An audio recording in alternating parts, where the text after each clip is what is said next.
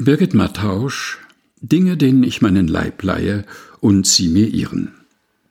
Heute der Flachmann. Ich habe ihn gekauft, als ich aufhörte, eine Gemeindepfarrerin mit Residenzpflicht zu sein und mich verwandelte in eine in Regionalzügen und ICEs wohnende Referentin für Sprache und beklopptes Tun. Manchmal erzähle ich das, wenn ich vor einer mir fremden Gruppe stehe dass es den Flachmann seither gibt und die Zimbel, mit der ich das Zeichen gebe, wann die Schreibzeit zu Ende ist. Der Flachmann wohnt in meiner Tasche. Nur nicht derzeit. Derzeit schläft er im Schrank in der Küche neben den Espressotassen. Ich nehme ihn heraus, sehe erstmals die kleinen Kratzer, öffne ihn, rieche. Zuletzt hat er anscheinend Uso für mich transportiert.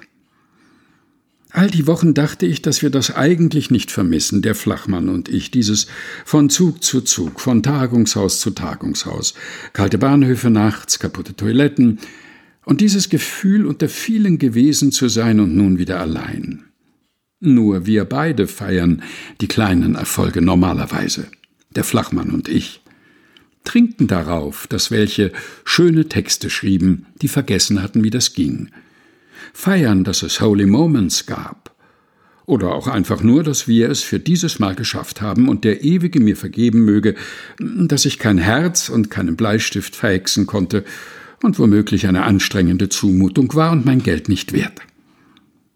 All die Wochen dachte ich, dass ich das nicht vermisse.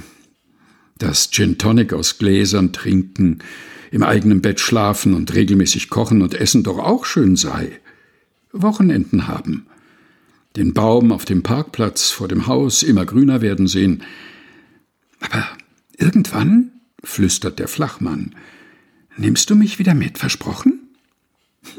Ja, sage ich. Ich verspreche es dir. Und Currywurst gibt es dann auch. Birgit Mattausch Dinge, denen ich meinen Leib leihe und sie mir ihren. Gelesen von Helga Heinold.